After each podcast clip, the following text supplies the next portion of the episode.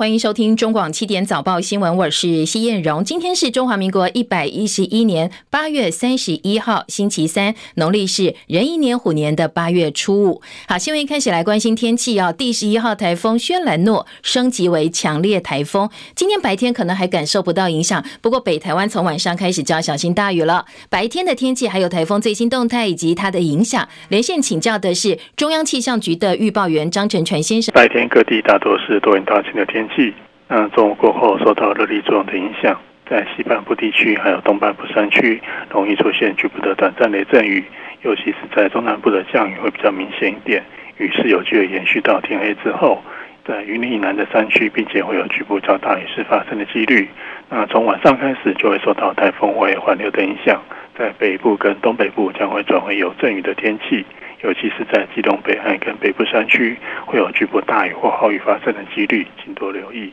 那温度的话，没有下雨的时候，还是会比较闷热一点。各地的高温大约三十三到三十五度，在东半部还有大台北以及高雄，容易出现局部三十六度以上的高温。尤其花莲、中谷跟台东地区，甚至会有三十八度极端高温发生的几率。中午前后紫外线偏强，外出请做好防晒并多补充水分。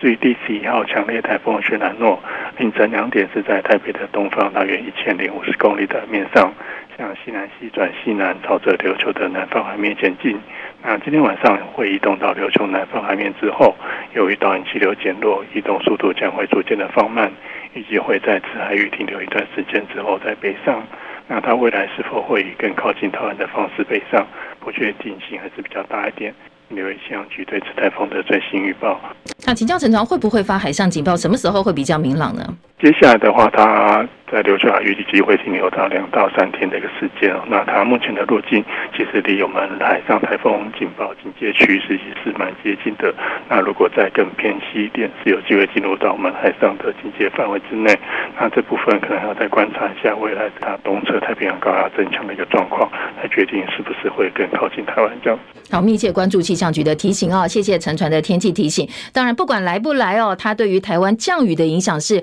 可以预期到的，所以从今天晚上开始都要严防大雨发生。那台风有发布海上台风警报的可能，希望呢没有灾情，但是可以帮台湾带来降雨哦。另外，今天清晨最新的外电焦点，前苏联领袖戈巴契夫过世，享受九十一岁。戈巴契夫他在主政时期呢，美苏结束冷战。纽约时报的报道就说，任何世纪都很少看到像他一样哦，对时代影响深远的领袖。切海伦的报道，俄罗斯新闻社引述医院官员消息指出，前苏联领袖戈巴契夫病逝。有报道指出，他罹患了不明疾病，而且病情严重，如今是以九十一岁高龄辞世。医院方面表示，他是长期患病，但没有说明更多细节。戈巴契夫曾经在不流血情况下结束美苏冷战。不过，他没能阻止1991年底苏联瓦解。他在1985年出任苏联共产党中央委员会总书记，成为苏联最高领导人。1990到1991年间当选唯一一任苏联总统，也是唯一在十月革命之后出生的苏联领导人。华盛顿邮报报道，戈巴契夫执政不满七年，甚至无法控制自己掀起的政治旋风，但是他的影响力大过二十世纪下半任何政治人物。在戈巴契夫担任总书记任内，推行开放政策。一九八七和一九八九，他两度成为美国《时代》杂志年度风云人物。一九九零年获得诺贝尔和平奖。《纽约时报》称他为二十世纪甚至任何世纪少见对时代影响如此深远的领袖，改变了世界的政治面貌。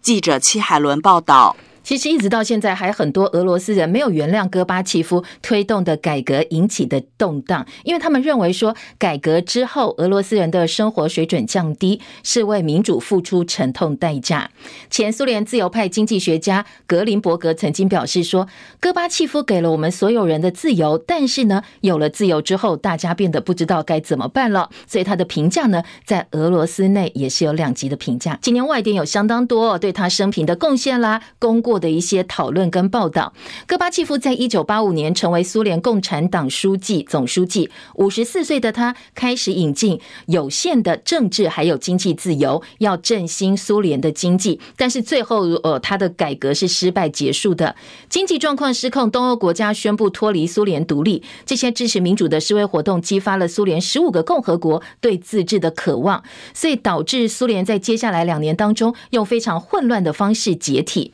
最最后，苏联一九九一年十二月二十五号宣告解体，戈巴契夫请辞苏联总统，叶尔钦就任俄罗斯的第一任总统。好，这很多的外电哦，我们今天白天陆陆续续锁定中广频道，我们还会有更多完整的报道。今天美股连续第三天下跌，虽然对经济成长跟潜在企业获利带来负面影响，不过美国联准会跟其他全球央行行长继续暗示会提高利率抑制通膨，让股市的回升受到质疑。美股从联准会主席鲍尔发表抗通膨言论之后，已经大跌超过百分之三。今天收盘，道琼跌三百零八点，跌幅接近百分之一，有百分之零点九六，三万一千七百九十点。纳斯达克指数跌一百三十四点，跌幅百分之一点一二。一万一千八百八十三点，史坦普五百指数跌四十四点，跌幅百分之一点一，三千九百八十六点。时指从七月二十八号以来首度跌破四千点，也是七月二十六号以来再度跌破五十天的移动均线。费城半导体今天跌了三十五点九点，跌幅百分之一点三一，两千七百零八点。市场预期联准会九月会再升息三码，几率现在接近七成。很多分析师说，联准会计划维持高利率一段时间之后，连带让衰退的几率越来越高。政经方面的消息呢？美国商务部长雷蒙多说，美国总统拜登还没有决定放宽对大陆输美商品的关税，因为他要权衡的是对通膨的可能影响，还有对美国劳工可能带来的影响。深夜收盘的欧洲股市走势分歧，伦敦股市跌六十五点，七千三百六十一点；法兰克福指数逆势上扬六十八点，一万两千九百六十一点；巴黎 CAC 指数呢跌了十二点，六千两百一十点。昨天外资卖超台股一百八十四亿元，但是内资护盘不手软，台北股市呢是跌升反弹的，盘中一度大涨超过百点，收复一万五千点大关。不过很可惜哦，尾盘震荡盘软，所以一万五千点只是昙花一现。法人说，最近台北股市想要大涨真的很难，接下来可能会以盘带跌，反复打底的几率是比较高的。台股昨天收盘涨二十七点，收在一万四千九百五十三点，因为热钱持续。汇出，汇银主管说，昨天估计汇了七亿美金，所以台币持续贬值。昨天台币收盘贬值七点二分，收在三十点四六八兑换一美元，连三贬，写下两年半来新低。总成交量十五点二八五亿美金，预期呢在近日可能就会测试三十块半的大关哦，三十点五元的关卡。最近的股市表现，因为美国联准会主席鲍尔释出的鹰派讯息，跟市场本来预估的利率动向差太多了，所以市场有点招架不住，全球股市大地震。现在市场估计今年底前美债利率水准可能会升到百分之三点七五，所以对美股的偏空解读是比较多的。因为现在美股还在弱势，所以呢要特别注意的是，如果美股落入空头形态的话，台北股市当然也很难逃哦，是会再受到影响的。张佳琪的分析报道，上周美股处于跌势且修正幅度不小，原因是 Jackson 后的全球央行年会即将由联准会主席鲍尔发表演说，势必为利率发展做出更具体的说明。对于鹰派言论的担忧，让美股先行修正，也因为股市先反应了，因此到了上周五的时候，市场其实有些利空出尽的味道。许多法人认为在鹰有限。当时的氛围是，九月联准会可能升三码，之后会考量通膨已经下降，且经济有趋缓的疑虑，开始放慢升息脚步。九月可能是最后一次的雷厉风行。没想到鲍尔释出绝对鹰派言论，为了打通膨，让物价回稳，宁可付出经济成长趋缓或者劳动市场走弱的代价。紧缩政策以及高利率会维持一段时间，鹰上加鹰的谈话让空头血洗美国股市，全球股市包括台股在内陷入动荡。这种不惜一切代价的强硬态度，完全超出内外资法人的预期。没有人料想得到，联准会老大不但不想踩刹车，还催紧油门。当天深夜，不少专业投资人赶快在台指期夜盘下单，好为周一台股的腥风血雨预作避险。目前联准会利率点阵图显示，九月应该是升息三码，十月升两码，十一月再升一码，以及下半年会有六码的升息幅度，年底前利率水准会拉升到百分之三点七五。法人不会言，这对股市是很大的杀伤力，因为过往美股在升息情况下比较难有表现，且一旦利率来到百分之三点七五，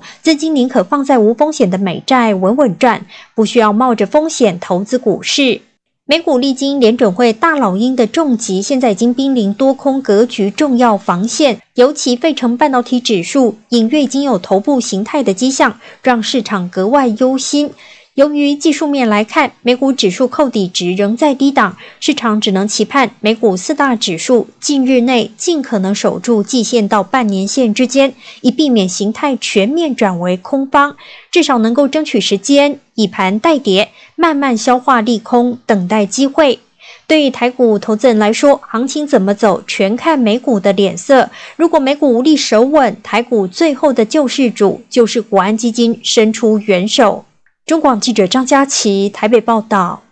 日本防卫省昨天晚间发布了最新报告，说中国大陆有一架 TB 零零一的侦察攻击无人机，昨天下午从东海经过冲绳本岛以及宫古岛之间的空域飞进太平洋，再转到台湾花莲的外海盘旋，然后呢从相似的路径飞返。日本航空自卫队紧急派战机起飞监控，而且拍下了，也对外公布了中国无人机相当清楚的图片。中共无人机除了侵扰台湾东部外海之外呢，也持续侵扰台湾西侧的外岛金门。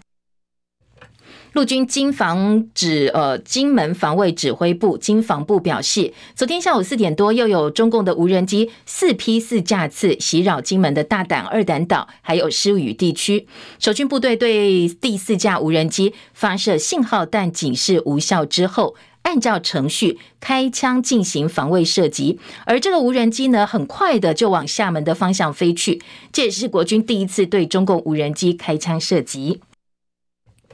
这则消息登上国际路透社的报道说，在中华民国总统蔡英文警告强有力的反制措施之后，大陆的无人机呢被台湾的国军开枪，在中国大陆跟台湾之间的紧张局势加剧之际，这是第一次的鸣枪示警。先前呢，至少有两次无人机空拍显示台湾的卫哨兵呢对无人机丢石块的镜头，说呢这样一个画面呢在大陆的社交媒体上广为流传。经防部昨天之所以开枪反击，是因为昨天呢，总统蔡英文正式下令了。蔡总统昨天到澎湖视察三军防务，对于大陆的无人机连日袭扰金门守军，昨天总统公开下令，军方适时采取必要的反制手段，要捍卫我们的领空安全。来中国在军演后，仍然以无人机侵扰等灰色地带的冲突手法，我们不会挑起战端。我们自我克制，但不表示我们不会反制。我已经下令国防部适时采取必要而且强力的反制措施，捍卫国家的领空安全。昨天白天，阁揆苏贞昌也说，我们当然有能力打下无人机。打这种无人机不用到飞弹，我们也有能力打下这种无人机。国防部长邱国正则批评对岸挑衅，说我们不轻启战端，不提高冲突，不会闻风起舞，会重新思考如何应对。还酸说，那我们也可以放几个鞭炮吓吓麻雀，你也不要大惊小怪哦。那到时候我也可以讲，我放几个鞭炮吓吓麻雀，你到时候你也不要大惊小怪。这句话没有挑衅的意味。国防部在这一方面已经有策逆一些作为，但军事行动不便于告知大家。在外里岛官兵受到压力很大，这责任要我国防部长来负。也是我要求他们要冷静，要克制，不会因为闻风起舞跟着跳。其实我们的无人机技术在国际上是相当受到肯定的。俄乌战火持续延烧，根据荷兰军事媒体的报道说，台湾无人机厂商成森国际制造出来的无人机正在协助乌克兰参与俄乌战争。俄罗斯军事专家科罗琴科他在俄罗斯的节目上甚至很不满地说，或许俄罗斯可以用某种方式来支持帮忙中国大陆掌控或占领台湾，因为今年初哦，台湾无人机公司就捐了十几。架侦察垂直起降机给乌克兰。所以呢，这个俄罗斯的军事专家很不满，他说现在可能有上千架台湾做的无人机出现在乌克兰的战场，这种无人机被改装可以用来攻击俄罗斯的石油设施、储油槽，还有某些关键设施。说台湾在帮助乌克兰大幅提高战争方面的攻击力，所以这个军事专家说，哎，或许俄罗斯可以用某种方式来帮忙大陆哦，中国掌控或者是占领台湾。美中最近不断在台海周边空域角力。上周日有不明机型的美国军机突然闯进我们的防空识别区，被我们的广播提醒之后，就往中国的领空飞去。共军看到美国军机出声驱赶，但随后美军很淡定地宣读国际航行权。没想到星期一早上十点多。再度逼近，也被共军呛说严重侵犯了中国主权，请立刻离开。但是呢，美军的反应似乎是把共军的广播当空气，没有任何的回应。无独有偶，二十八号有两艘美军的巡洋舰穿越台海，引起了中国大陆不满，怒批美国借着航行自由来炫耀武力。对此，美国白宫发言人尚皮耶今天说，未来几天到几个月，美方还会以部署跟演练来回应中国破坏稳定的挑衅行为，希望把西太平洋的情势能够导向稳定。而美国的安全中心高级研究员许卡特说，大陆有七艘民营的载客滚装船，在中国大陆叫做客滚船，已经离开了通常运行的黄海，开向福建沿海，推测可能是要参加共军的演习或者是军事行动。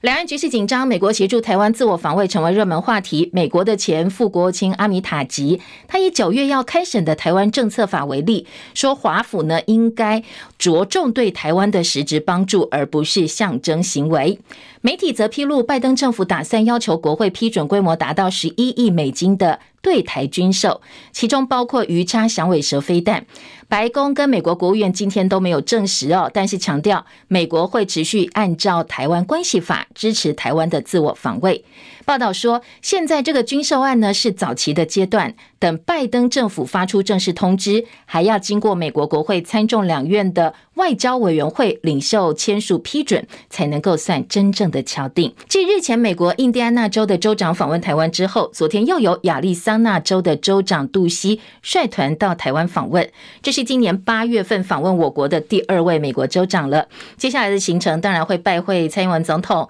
会晤我们的半导体厂商。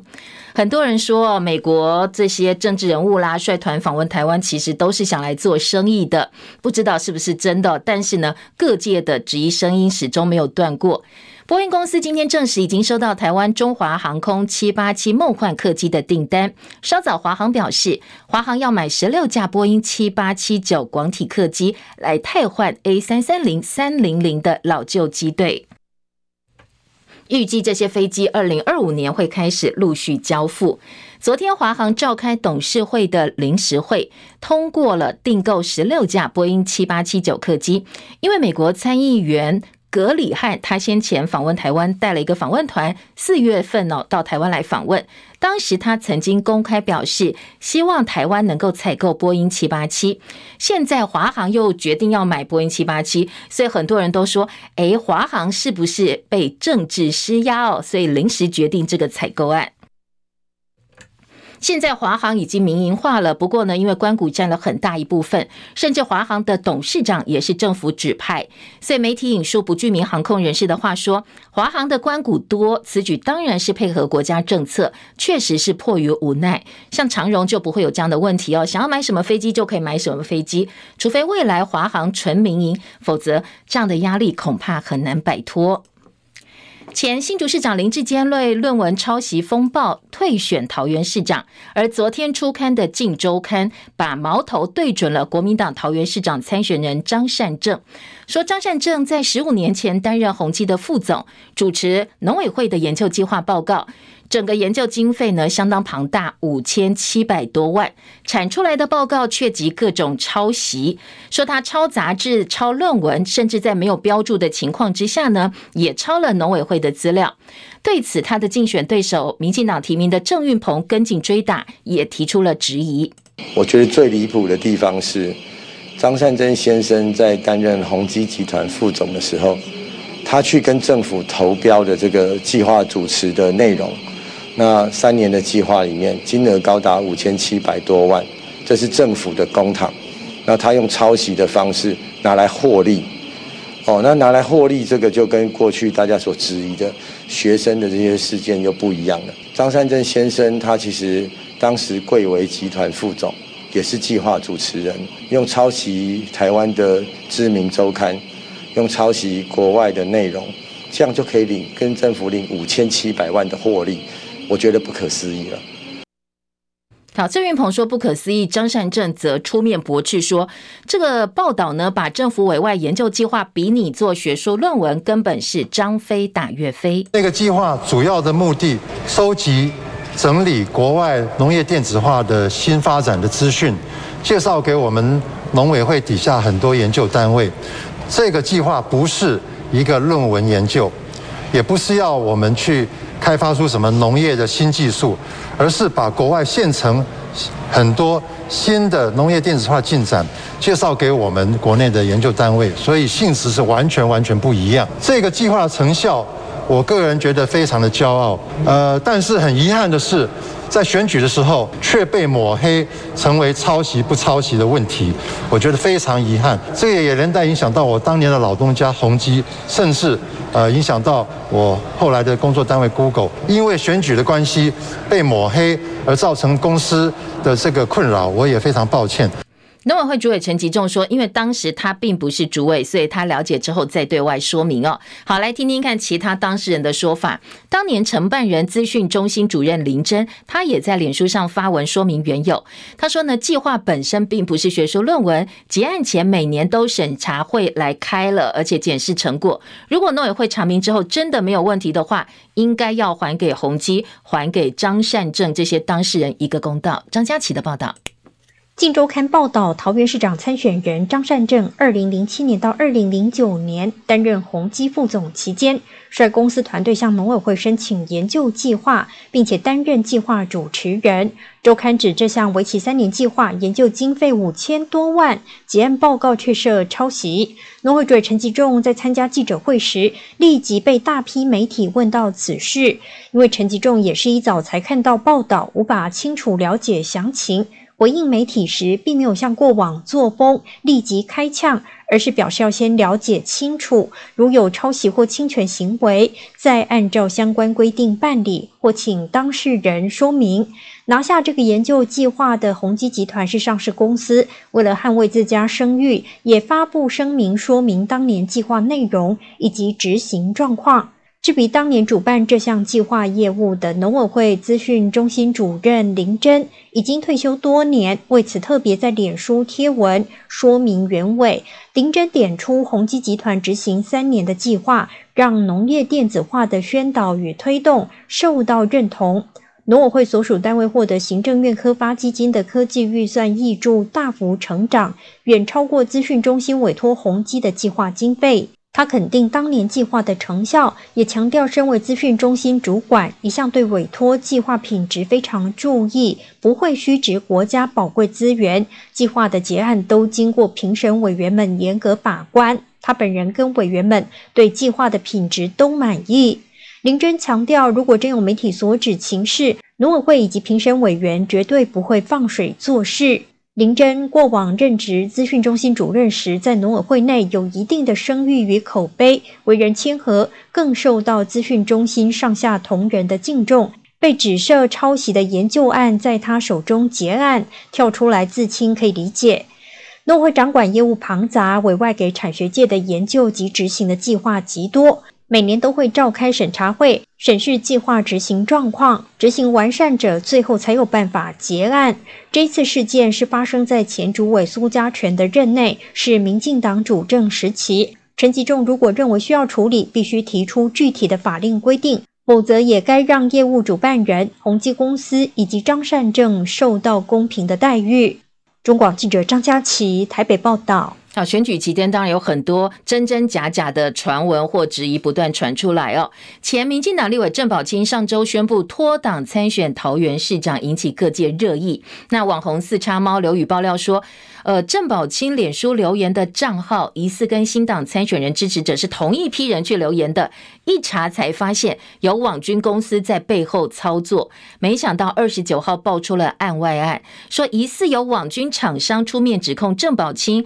请他们用网军洗流量之后，但是不给钱哦，拖欠款项，还扬言会公开双方的合约内容。而对此，郑宝清也做了回应。郑宝清驳斥说，当初是请对方做脸书行销，表示自己的钱部分都给了，其他是厂商的股东纠纷，跟他没有关系。他说没做的部分还回来要拿钱，对这些不实指控，他会依法提告。第二点五，来势汹汹，新冠肺炎疫情明显升温，昨天新增本土个案有三万一千一百七十八例，这是七月十二号到现在相隔四十九天又重新回到三字头三万多例哦。指挥中心发言人庄人祥表示，跟上周二相比，昨天的确诊已经上升百分之十九点五，估计今天可能就会超过三万五千例，下周单日新增人数会超过四万例，最近会以周增一个礼拜增加六千例的速度攀升，估计九月下旬会达到高峰。现在在本土个案当中，指挥中心的数字是已经有四成感染 BA. 点五，北部甚至超过五成了，所以比例相当高。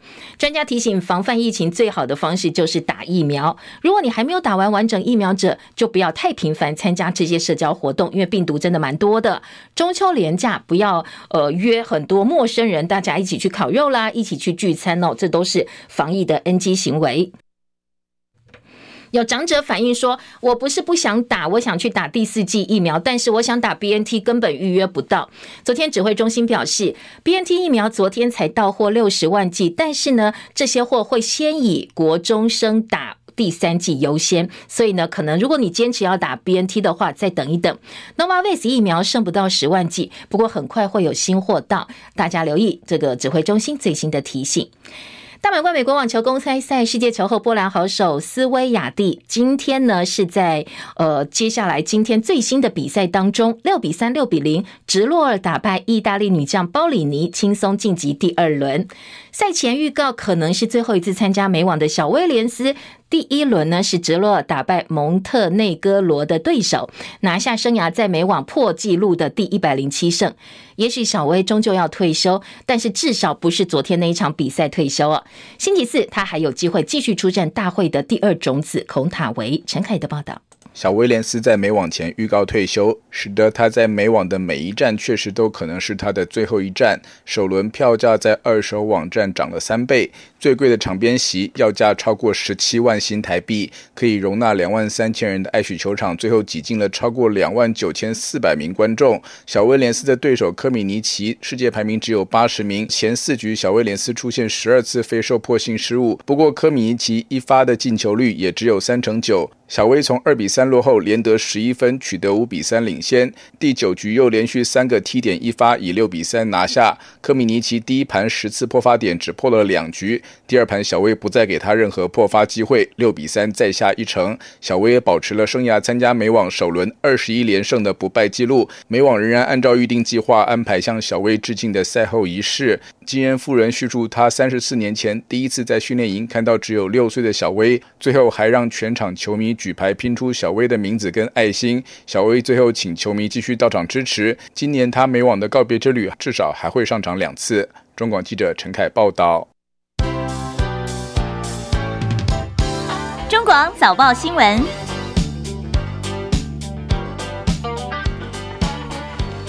好，再来关心今天早报头版内页的新闻重点。综合性报纸头版头条，今天呢，呃，包括中时、联合、自由的焦点不太一样。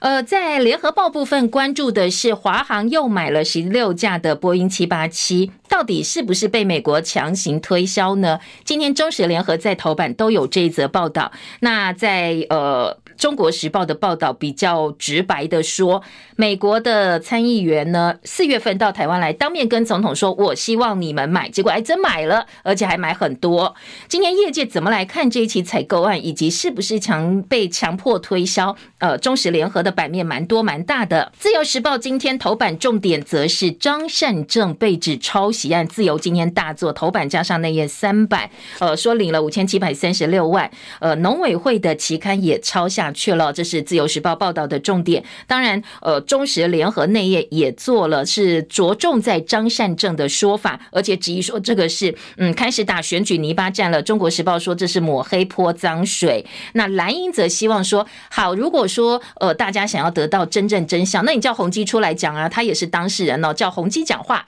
那企业界讲话，大家应该比较相信哦。好，这是各个报纸哦比较不同的切入点。中国时报头版头条聚焦中共二十大的日其敲定十月十六号，当然中共二十大跟台湾最密切关系，来看一看接下来两岸政策，或者是呃中共的领导者习近平他的第三任期就此展开之后，或者。对于台湾的一些态度做法，会不会有一点呃改变或者是延续？这是中国时报今天的头版，联合报内页也做了整个版面，在两岸新闻版。中时头版另外一则新闻重点则是卫福部修改了部分的行政命令。呃，今天中时跟蓝营的质疑是，这根本是为了高端疫苗护航用的才做这样一个修改哦。说高端疫苗的评估成效报告被规定一年内必须要提出来，那蓝营就去追啦，说那。你这个高端，我们花那么多钱买，你的报告呃评估成效怎么样呢？结果食药署最后说，呃，这是厂商的营业秘密，必须要保密，所以不能够给你们看，不能够告诉你。所以今天蓝营就批，这直就是护航高端，而且你还为了护航这件事去改掉了行政命令，我们就看不到了。好，这是中国时报今天头版下半版面，财经报纸头版聚焦的是台积电的三奈米，今年下半年就要量产了，会如期的出货。工工商时报更说，哎，现在台积电三奈米是强压三星哦，不只要好看，而且真正要实用。今天两个财经报纸都把这一则新闻放在头版头条。工商时报在呃内页的二版还聚焦一个重点。今天两个报纸都有一个放在头版下半版，一个放在内页二版，都是大篇幅，就是大陆的疫情防控措施。现在电子业比较担心的是深圳龙华区的防疫封控，很多电子厂商。我们的供应链可能会受到影响。呃，今年在经济日报内页二版点名的，包括红海、包括新兴，还有臻鼎，接下来生产都会受到影响。所以，对于大陆的防控措施呢，电子业相当的头疼。大陆的防疫封控到底这么严格的措施啊，会不会有所影响？今天自由时报在内页报道，大陆疫情好像又再起来的同时，呃，部分民众或者是产业已经受不了了，很多陆陆续续都有一些抗议或者是不配合的作为。好，这在财经报纸以及综合性报纸都非常的关注哦。我们先提供给大家参考，来听联合报今天的头版头条大标。标题是说，华航认购十六架波音七八七，格里汉来台促销，府方当时还消音哦，不不让外界知道。那四个月之后，结果真的买单了。这是今天的联合报。中国时报说，美国参议员四月访问台湾，直接向蔡英文表态，希望你们购买。美国强销二十四架的波音七八七，结果华航照单全收。好，这是中国时报。现在华航买十六架，中国时报说当初呢是强销二十四架。联合报今天的头版说，这是政治推销吗？华航表示公司的利益考量。华航强调购机完全秉持公司的利益，而且谨慎研究相关技术条件跟商业条件，强调政府是尊重华航的专业评估决策。而国民党立委江启臣质疑说，台湾获得国际相挺靠的到底是价值还是价格，还要付出什么样的代价？政府你必须有义务啊，对人民说清楚、讲明白。华航强调，这是太旧换新，我们遴选之后，在整个疫情之后，最适合我们华航现在的机型了，就是这一个机型没有错。联合报今天内页呢，则是记者侯立安特稿说，华航难挡政治推销，府院高层关心美国议员频频来访，格里汉提议的。事实证明，通通埋单，一点都跑不掉。台美坚若磐石。记者侯立安特稿说，军民的代价付出的还不小。无独有偶，外媒也披露说，美国政府最快可能九月还会有新的一批对台军售。蔡政府近年大肆宣传台美关系坚若磐石，代价是不管是军用或者是民用的飞机哦，推销给你什么，你都要买什么。另外，在早报部分呢，还质疑的是被消音的部分，说呢，其实哦，嗯，美国议员来台把握机会推销自己的产品，大家其实可以理解，不令人意外。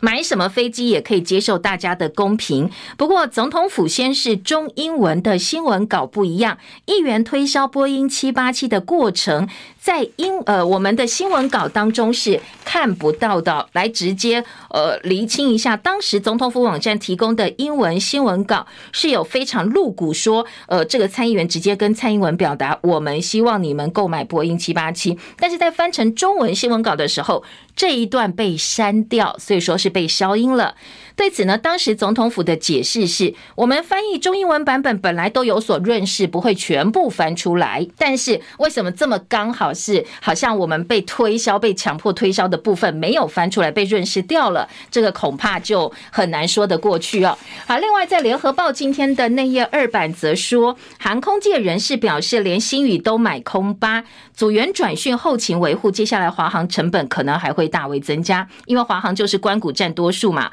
当然。要配合国家政策，他说呢，对营运当然会有影响，因为近年不管长荣、华航私下都喜欢空巴。一方面，A 三五零整体评价优于波音的七八七，再加上先前波音七三七还发生过意外，所以星宇航空也是买空巴为主。对航空公司来讲哦，机种越复杂，营运成本越高。未来华航恐怕还要吸收其他的成本。我们不只跟美国买华航要的这个波音哦。另外呢，在先前日本议员到台湾来拜会的时候，也跟总统推销新干线。所以蓝营说：“哎，我们现在要付什么样的代价哦，来交这些国际的朋友？大家必须想清楚。因为当时呢，日华议员恳谈会的会长古屋圭司拜会总统的时候，是推销台湾高铁车厢跟日本新干线系统合作，强调台湾高铁是台日两国之间坚固友谊的具体象征。”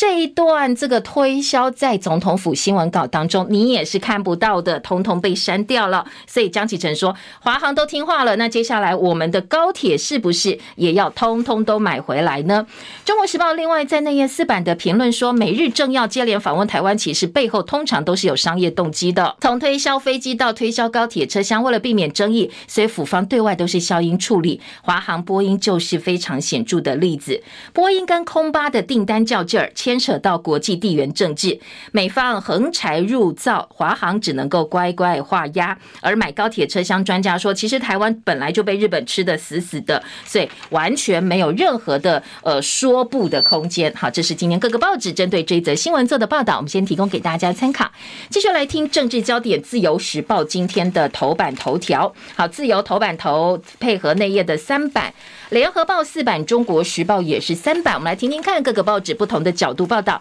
自由大标题哦，说张善政报抄袭，这是一个呃，请领五千七百三十六万元的案子。说当时在呃，民进党提名的林志坚选桃园市长的时候，张善政曾经表示，如果诚信破产就应该退选。所以自由时报在大标题配合张善政被质疑抄袭哦，这个做到了大标的位置，说诚信破产，你。自己说就应该退选的，任职宏基农委会研究案竟然是拼贴抄袭。张善政的解释是：我是受托搜集资料，跟学术研究不一样。自由内页三版是民进党质疑张善政是为善超人，超一样抄袭的抄，道歉退选，说抄农委会资料，然后又回头去领农委会的钱。郑文灿表示，张善政涉及 A 国库的钱非常严重。民进党说，你国民党提名诚信瑕疵的人朱立伦应该道歉。而在特稿部分呢，自由时报质疑张善政是双重标准。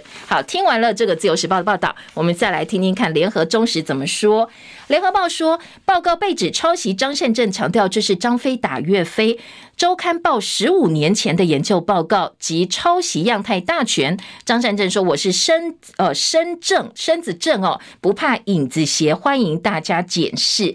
呃，这是一个十二人的研究团队，张善政挂名主持人。洪基说，这个专案也导入新技术。洪基的声明内容强调，专案除了会诊国内农业发展状况，农委会等各个机关医化科技应用状况。借鉴国外实际执行的方式跟结果，也导入了新的技术，在场域里头进行验证，举行专案的研讨会等等。所以这是一个大报告，报告呢有整理现在国内的一些状况，同时告诉你一些新的技术，不是只有整理抄袭这一个部分而已哦。好，另外在联合报的报道也说，呃，在翻译的。内文部分呢，农委会的主管当时负责这一个报告的农委会资讯中心主任林真，就是我们前半段新闻、中广新闻提供给大家的内容哦。他特别强调，翻译引用文献不算抄袭，更何况我们其实来自行政院科技预算的挹注远远超过委托宏基计划经费。好，这是联合报。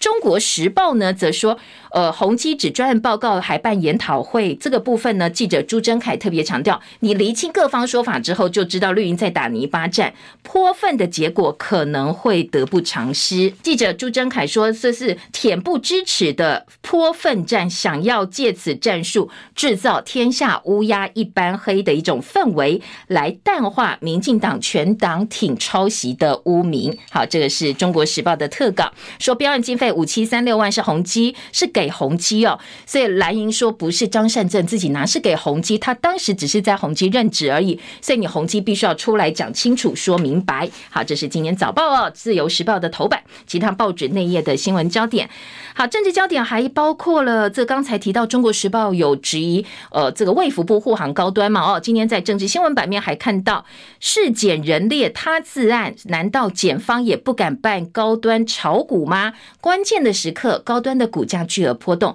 但是检方的侦查动作到目前为止还停留在他自案哦，并没有真正的进。入实质上调查的阶段。今天《中国时报》据此呢引用蓝营方面的态度提出质疑。今天《中国时报》头版头条是中共预定十月十六号要召开二十大，中共将提出新时代解决台湾问题总体方略的具体主张。新的领导班子牵动亚太政经板块，习近平是否续任总书记备受关注，而且呢会总结整个习近平时代的重要成就。中共近年来的代表大会上有什么样的结论啦？或者是重大的一个进展呢？今年《中国时报》在头版用表格的方式做了整理报道。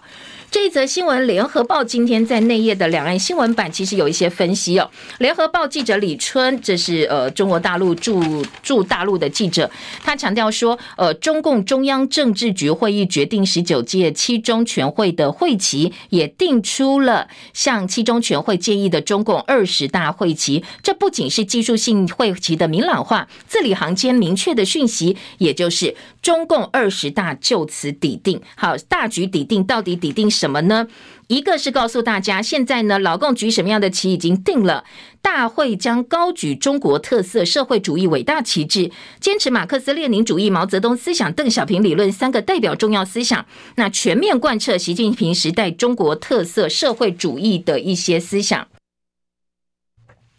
而且在一堆口号当中挑出了，呃，所谓五约五位一体总体布局，四个全面的战略布局，总体加战略走的道路方向确定。结局有一句非常不起眼的话是：目前大会各项筹备工作进展顺利，要确实确保大会胜利召开。所以现在中共中央政治局就是告诉中共内部不要再吵了，我们呢人事盘子已经摆好了，进展一切顺利。习近平第三任期马上就要开始了。好，这是联合报今天在告诉大家，习近平迈上第三任期，中共二十大现在确定十月十六号召开的分析。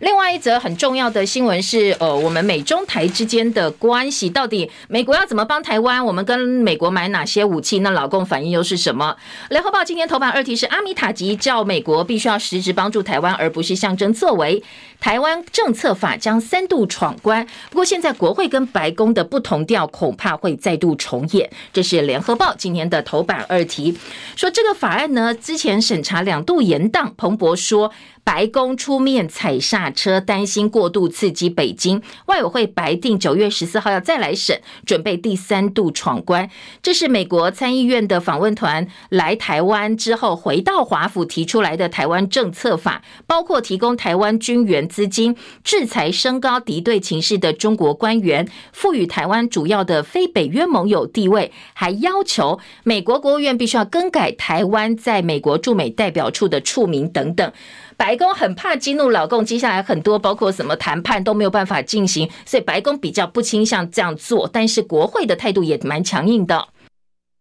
所以接下来还会有一番的，呃，这个可能要稍微瞧一下。另外，在中国呃《自由时报》的二版则说，美国要卖给台湾鱼叉响尾蛇飞弹，包括一百六十枚飞弹跟监控雷达的延长合约，总金额三百三十四亿元。而呃，联合报则说，外国媒体披露了三百三十七亿元的对台军售，那中方要求立刻停止这个军售案。好，当然在无人机扰金门，我们第一次开枪驱离的部分，也做了一些配合的报道啊，一并提供给大家做参考。旺报今天则说，应对老共的挑衅，白宫强调会持续台海行动。大陆的无人机频繁扰台，美方说不接受新常态，北京则批评美国试图改变现状，所以导致目目前的台海局势紧张。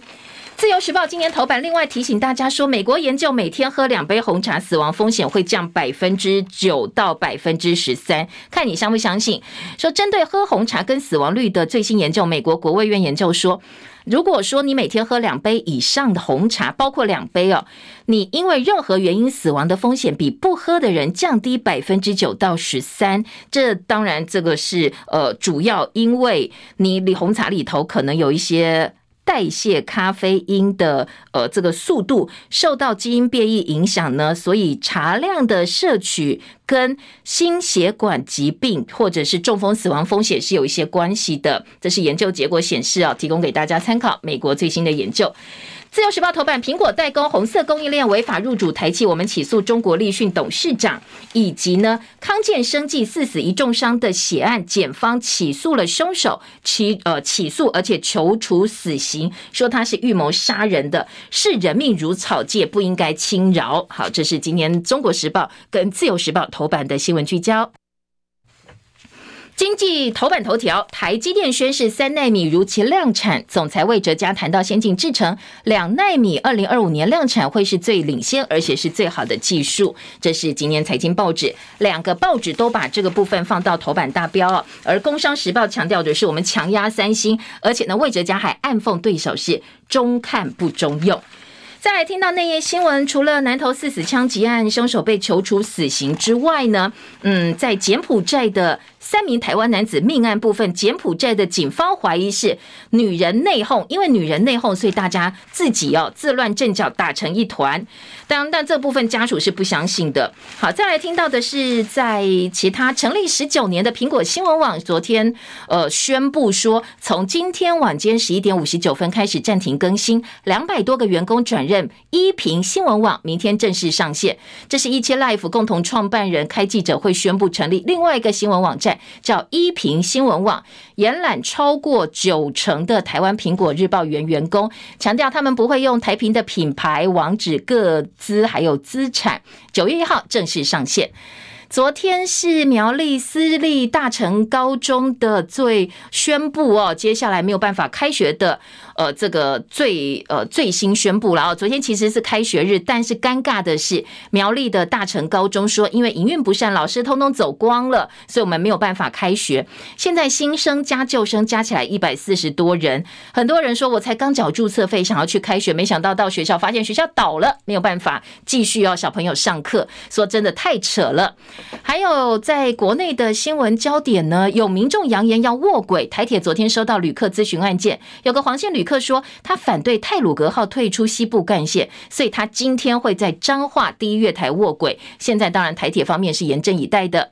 宜兰南方澳大桥二零一九年意外坍塌，造成六人死亡，十二人受伤。地检署公布调查说，厂商没有按图施工，竟然呢是用白色铁箱来代替一些比较需要固定的呃吊索锚锚定套筒，然后铁箱上方的一些管呢，还用细利康的树脂来充填，所以导致悲剧。好，这个希望呢这些不良厂商哦能够被从重处罚。当然，疫情的部分，疫情升温，隔了四十九天确诊飙回三万多例，提醒。大家哦，可能开学之后，如果家里有小朋友的话，呃，第一个啦，在前半段我们还要停课的阶段，要随时做好可能随时会停课的准备。再来就是小朋友疫苗要打哦，防疫千万不要松懈。今天早上影剧焦点有个艺人刘畊宏呢，他因为健身操在防疫期间大陆非常非常受到欢迎哦，吸粉无数。但是昨天他被大陆的直播带货一哥网红辛巴说他卖假的燕窝、糖水燕窝。那刘畊宏昨天也出来说，我只是想做好健身呐，但是很多大陆网友说，你如果卖假货的话是不能原谅的。